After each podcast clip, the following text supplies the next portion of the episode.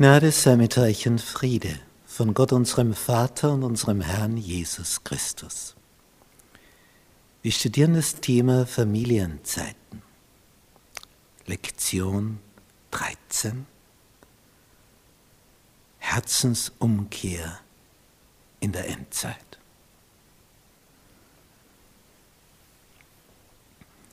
Siehe, ich will euch senden den Propheten Elia ehe der große und schreckliche Tag des Herrn kommt.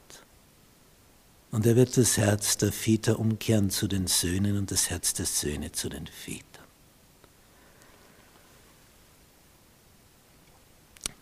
Damit ich nämlich nicht komme und das Erdreich mit dem Banne schlage, sagt der Herr. So angekündigt in Malachi Kapitel 3, Vers 23, 24. Die Prophetie über Herzensumkehr. Zur Zeit Jesu, wo man also den Messias schon sehnlichst erwartete, hat man auch diesen Text gekannt. So schließt das Alte Testament. Das war praktisch der Abschluss. Das Neue gab es ja noch nicht. Also die, der letzte Gedanke im Alten Testament, es wird Elia kommen. Und das kannte jeder, diese Prophezeiung, weil es der Abschluss war der ganzen Bibel. Also wartest du auf das. Und als dann bei Jesus die Rede kommt auf Johannes den Täufer und Jesus auf das eingeht, war wieder richtig humorvoll und sagt, als ihr damals hinausgegangen seid in die Wüste, was wolltet ihr denn dort sehen an den Jordan? Am Ufer. Ein Schilfrohr, das der Wind hin und her bewegt? natürlich sind sie deswegen nicht hin. Oder was seid ihr hinausgegangen zu sehen? Wolltet ihr einen Menschen in weichen Kleidern sehen? Also gut angezogen, edel, wie ein Adeliger? Na, die mit weichen Kleidern, die wohnen in den Häusern der Könige. Also warum seid ihr hinausgegangen? Jesus lockt sie aus der Reserve. Wolltet ihr einen Propheten sehen? Seid ihr deswegen hinausgegangen? Ja, ich sage euch, er ist ein Prophet. Ja, sogar, er ist mehr als ein Prophet.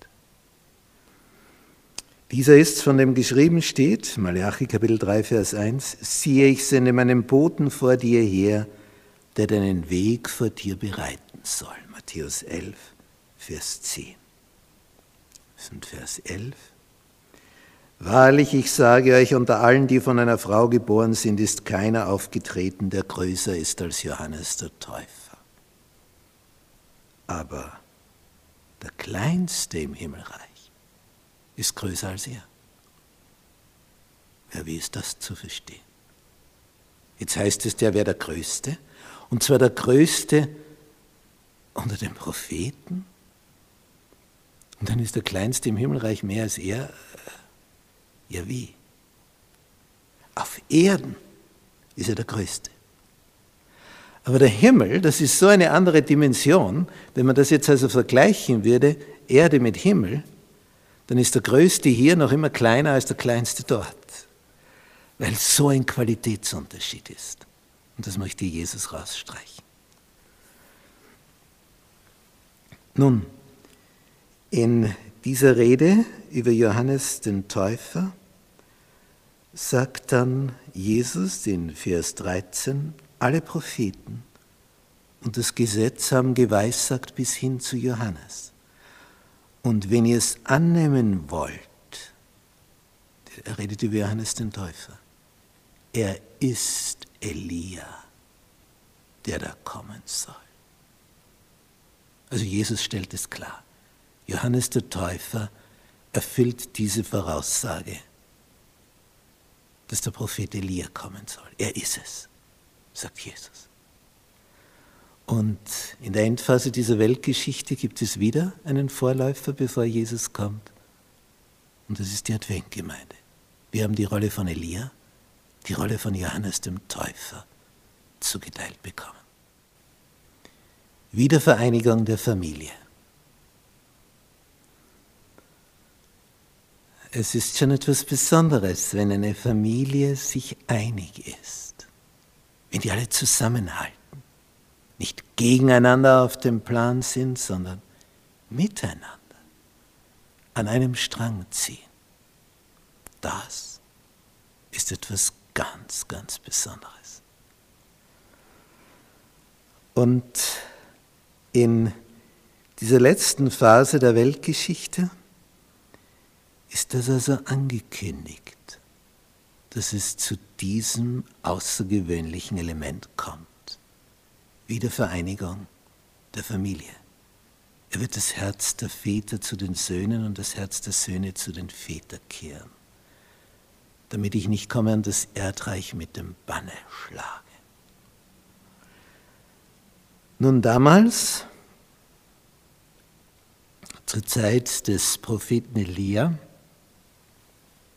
da war es also so, dass eine dreieinhalb Jahre währende Hungersnot den Boden vorbereitet hat.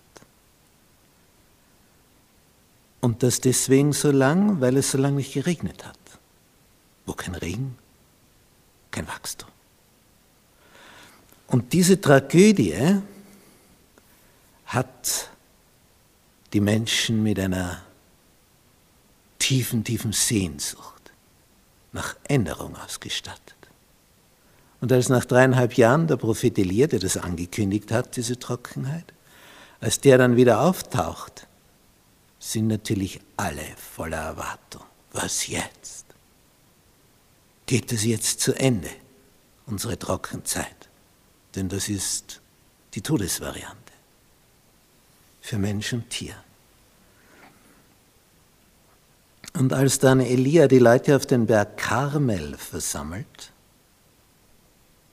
forderte sie heraus und sagt, ja, wer ist jetzt der richtige Gott? Baal oder der Gott unserer Väter, der uns aus Ägyptenland herausgeführt hat, dass wir hier dieses Land eingenommen haben? Er fragt, was hinke dir auf beiden Seiten? Ist der Herr Gott, so folgt ihm nach, ist Baal, so folgt ihm nach. Denn Isabel, die Frau des Königs Ahab, hat den Götzenkult der Phönizier nach Israel als Königin hereingebracht. Allein, dass er so eine geheiratet hat und ihr dann auch noch erlaubt hat, hier zu schalten und zu walten. Die hatte 850 Geistliche von der falschen Sorte mit hereingebracht. Nun, als Elia fragt, ist es Gott oder ist es Baal? Warum hinkt er auf beiden Seiten? Antwortet das Volk nichts. Nichts. Sind anscheinend unschlüssig. Hier oder dort.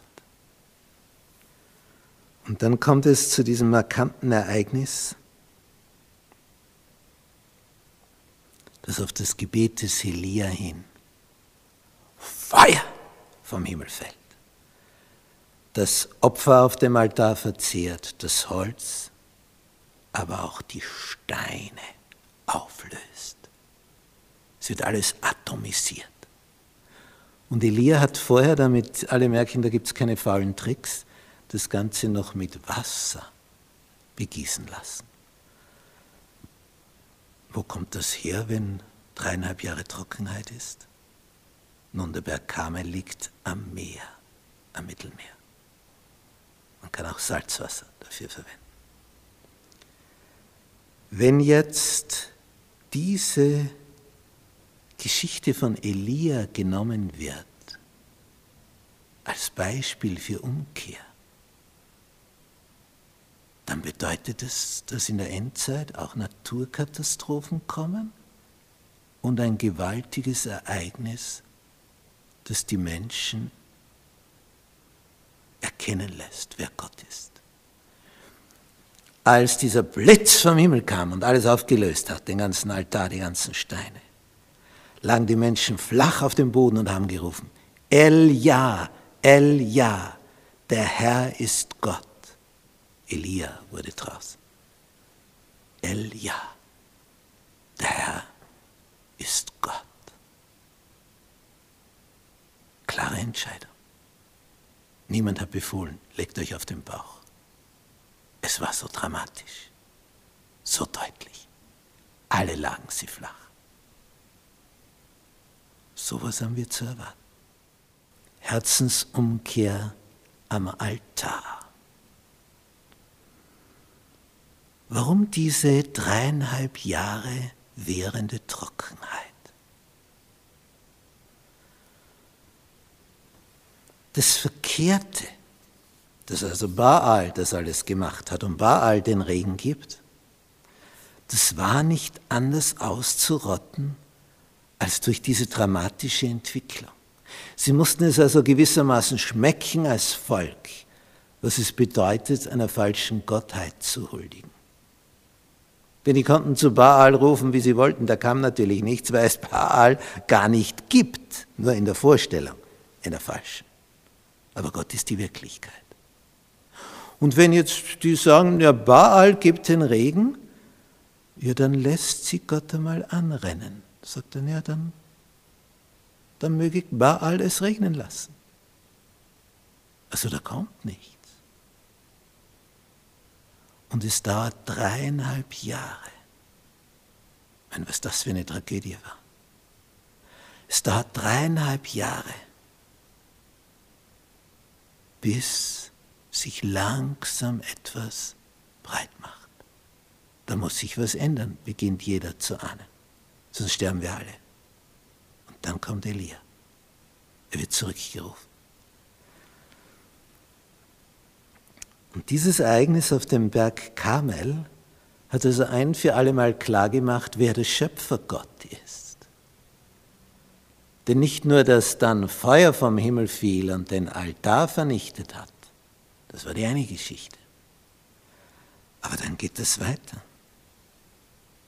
Er hat ihr gebetet, Herr, lass das so geschehen, damit sie begreifen, dass du es bist, der das alles vermag. O Herr. Und dann betet er um Regen.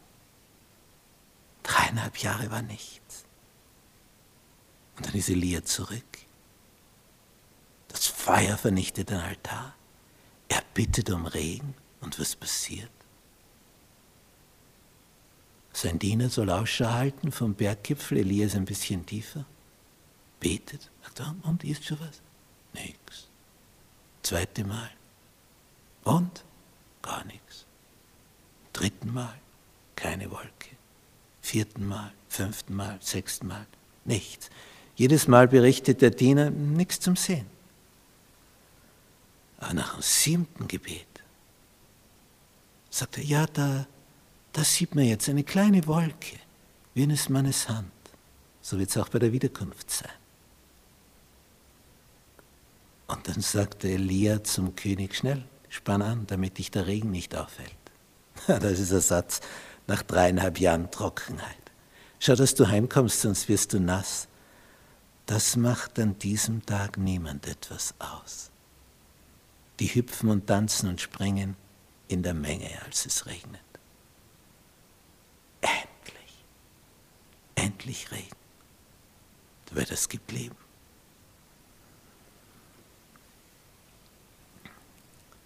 Es war damals eine Entscheidung.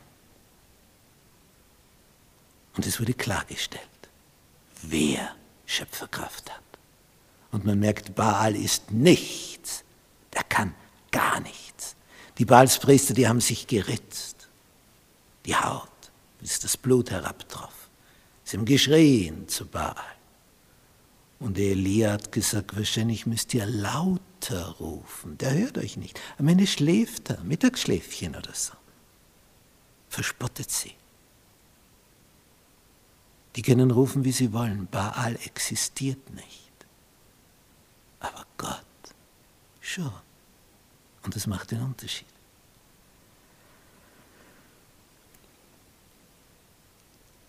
Die falschen Priester wurden dann eliminiert, vernichtet. Und eine Erweckung sollte dem Ganzen folgen. Wenn Jesus wiederkommt, dann wird der Boden aufbereitet. Es gibt eine Vorbereitung darauf. Und wir haben diese Elia-Rolle. Aufzurütteln, wach zu machen, aufzuwecken. Der Herr naht. Wenn du schlafend angetroffen wirst, wirst du übergangen werden. Und es braucht vor allem eine Wiedervereinigung der Familien. Denn das ist der stärkste Beweis über die Kraft und Liebe Jesu. Umkehr am Jordan. Johannes der Täufer, er predigte und taufte. Die Taufe war dann das Zeichen für die, die sagen, ja, ich will umkehren. Ich will nicht mehr wie bisher. Die Leute haben gefragt, was sollen wir tun? Die Soldaten zum Beispiel haben gefragt, ja, wie, wie, wie ist es bei uns? Wie sollen wir umkehren? Bedrückt niemand, seid zufrieden mit eurem Sold. Beraubt niemand, denn wer die Waffe hat, der tut sich leicht. Ich gehe zu einem hin und sage, her damit, sonst bringe ich dich um. Macht das nicht mehr. Den Zöllnern gibt er zur Antwort, dass sie fragen, was sollen wir tun als Umkehraktion? Ihr verlangt nicht mehr, als vorgeschrieben ist. Betrügt nicht. Und das war neu. Und die Leute wurden nervös. Wenn, wenn der jetzt kommt, wie wird das sein? Und die, die sind also an den Lippen von Johannes dran gewesen.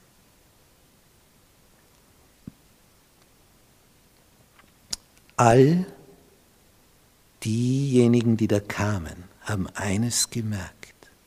Es hilft nicht, Nachkomme von Gottes Volk zu sein.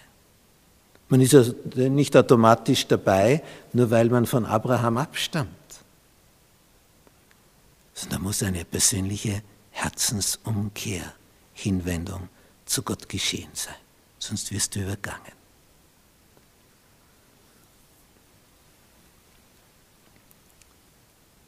Die Botschaft von Johannes dem Täufer dort am Jordan. Siehe, das ist Gottes Lamm, das die Sünde der Welt trägt. Fasst das ganze Erlösungsgeschehen zusammen, was dort mit Johannes durch Johannes verkündigt wurde am Jordan. Das Lamm Gottes, nicht? Wenn ein Israelit mit einem Lamm zum Tempel kam, seine Hand auf den Kopf des Tieres legte, seine Schuld bekannte, dann wanderte die Schuld vom Menschen zum unschuldigen Tier. Und das musste dann eigenhändig geschlachtet werden und das Blut tropfte herab, aufgefangen, gegen den Altar gespritzt. Übertragung der Schuld, Tod des Schuldigen. Stellvertretend stirbt jemand für deine Schuld, damit du nicht sterben musst. Und dieses stellvertretende Opferlamm,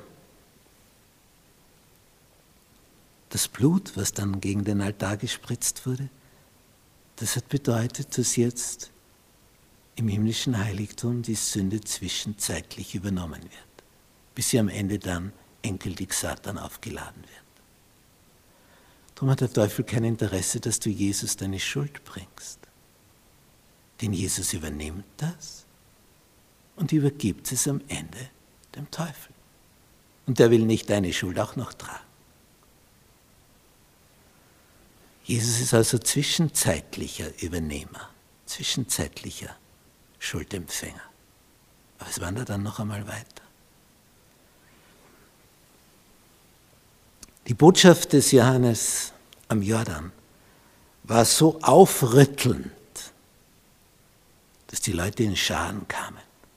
Und die Erwartungshaltung, die stieg und stieg und stieg. Und im Johannesevangelium Kapitel 3 wo wir jetzt in der Geschichte schon eine Weile wieder weiter sind.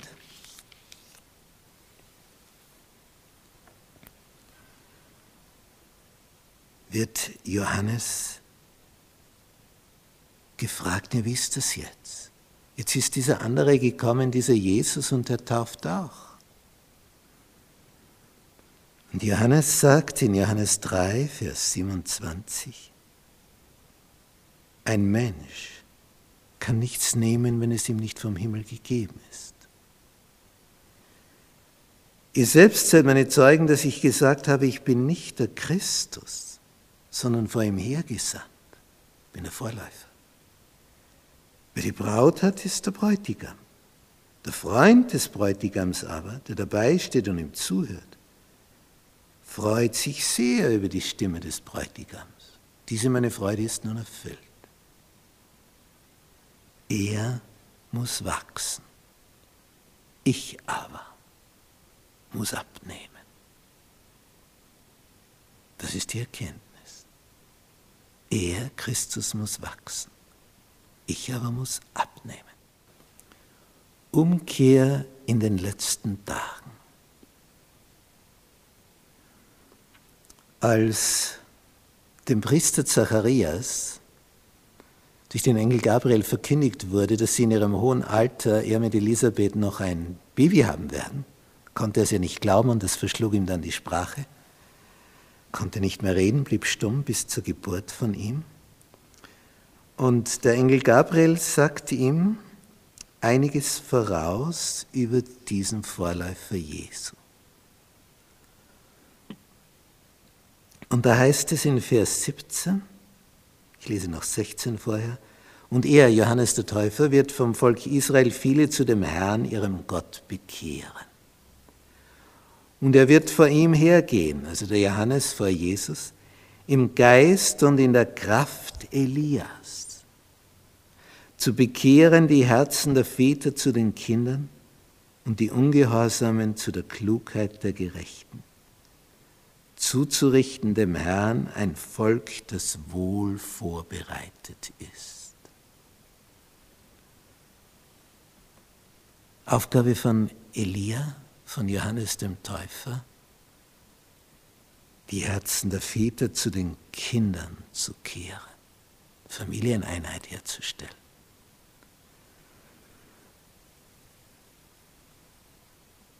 Und der Zacharias fragt mit Recht, woran soll ich das erkennen? Denn ich bin alt und meine Frau ist hochbetagt. Ich bin Gabriel, der vor Gott steht und bin gesandt, mit dir zu reden und dir dies zu verkündigen. Und siehe, du wirst stumm sein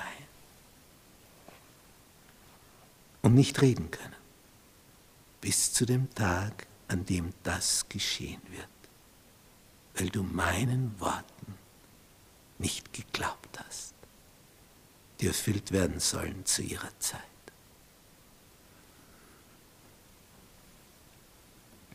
Nun, dieser Johannes wird vor Jesus hergehen im Geist und in der Kraft Elias, zu bekehren die Herzen der Väter zu den Kindern.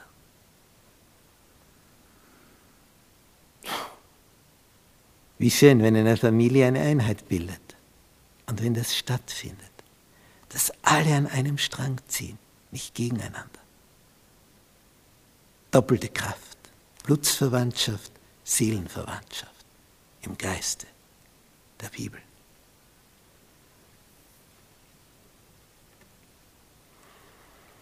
Diese Ereignisse,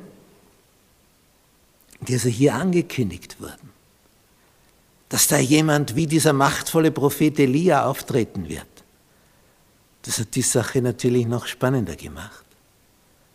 Und als dann Johannes der Täufer am Jordan auftritt, wird auch gefragt, bist du Elia? Der sagt, nein. Jesus sagt, ja, er war's. Weil man nämlich dachte, Elia kommt leibhaftig. Also derselbe Elia, während die Ankündigung war im Geist und in der Kraft des Elia. Das heißt, in dieser Wirkungsweise, Elia ist ein Typos, ein Symbol für das Ganze. Der kommt nicht wirklich tatsächlich, Aber so wie er gewirkt hat, in dieser Kraft, in diesem Eifer, in diesem Geist, so wird der Vorläufer Jesu auftreten. Johannes der Täufer. Und es hatte Wirkung, denn die Menschen strömten scharenweise zu Johannes hinaus und sie waren vorbereitet, als Jesu kam. Und die ersten Jünger Jesu kamen direkt aus dem Jüngerkreis von Johannes dem Täufer heraus. Also er hat den, den harten Kern, die Elite, tatsächlich vorbereitet. Die, die dann Jesu Jünger Apostel wurden. Vorbereitet unter Johannes dem Täufer.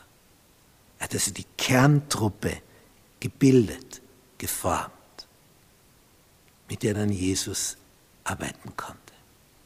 Und mit dieser Kerntruppe wurde die Welt erobert. 2000 Jahre später reden wir immer noch davon, so wie wir jetzt gerade weil es so eine außergewöhnliche Botschaft ist. Weil es um die Erlösung geht durch sein Blut. Zusammenfassung. Diese Voraussage im Buch Malachi, es wird Elia kommen, der alles wieder zurechtbringen wird und dass es Familienvereinigung gibt, es war also ein Traum, an dem sich viele festgehalten haben, an diesem Text.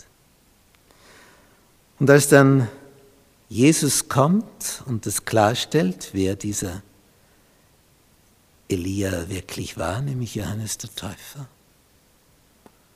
dann wird auch erst deutlich, von welcher Größe dieser Mann gewesen sein muss. Es ist kein Wunder berichtet von Johannes dem Täufer.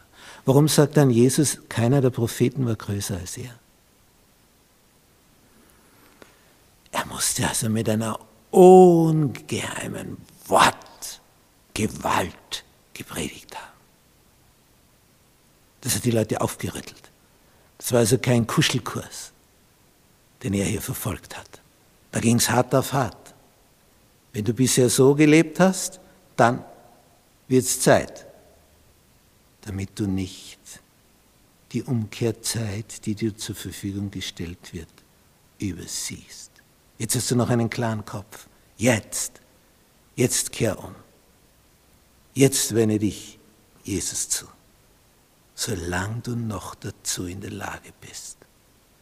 Und nicht erst dann, wenn alles zu spät ist. Ellen White schreibt, Unsere Botschaft muss so direkt sein, wie sie von Johannes war. Klar, deutlich. Entweder oder. Entweder bist du mit ihm, gibst du für ihn alles, oder du bist nicht mit ihm. Entweder ganz oder gar nicht. Entweder bist du ganz sein oder du lässt es ganz sein.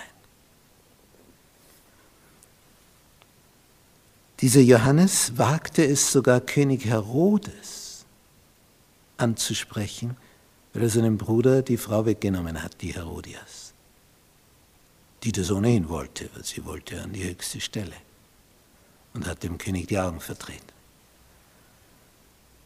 Aber Johannes sagt, es ist nicht richtig, dass du dir einfach deinen Bruder weggenommen hast, weil du der König bist. Und dann beginnt Herodias zu zittern dass sie jetzt vom König zurückgeschickt wird.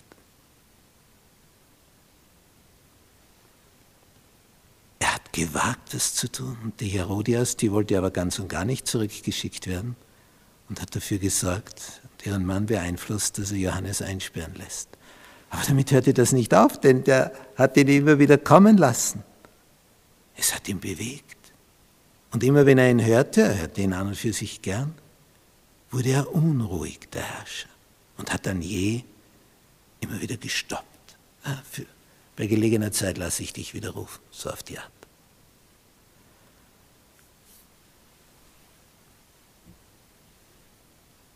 Die Botschaft, die Johannes brachte, war glasklar. Er hat niemand nach dem Mund geredet. Nicht irgendwo geheuchelt, damit da für ihn vielleicht etwas rausschaut finanziell. Das war nicht sein Thema. Er, er wollte viel mehr tun. Und das ist unsere Aufgabe als Adventgemeinde, bevor Jesus wiederkommt, ein Volk auf seine Wiederkunft vorzubereiten. Wie geschieht das? Herzensübergabe, Hingabe, willentliche, liebevolle Hingabe an den, der dich geschaffen hat. Herr, du bist der Schöpfer des Himmels und der Erde. Herr, du bist der Erlöser. Herr, du bist der, auf den ich warte. Sag sie, was dich bewegt, was dich trägt. Sag ihm, wie dankbar du bist, dass er gekommen ist und für dich geblutet hat. Es ist ein Vorrecht, ihn erkennen zu dürfen. In dieser unruhigen Zeit, in dieser ruhelosen Zeit, damit wir letztlich gerettet werden und dabei sind, wenn der Herr kommt. Amen.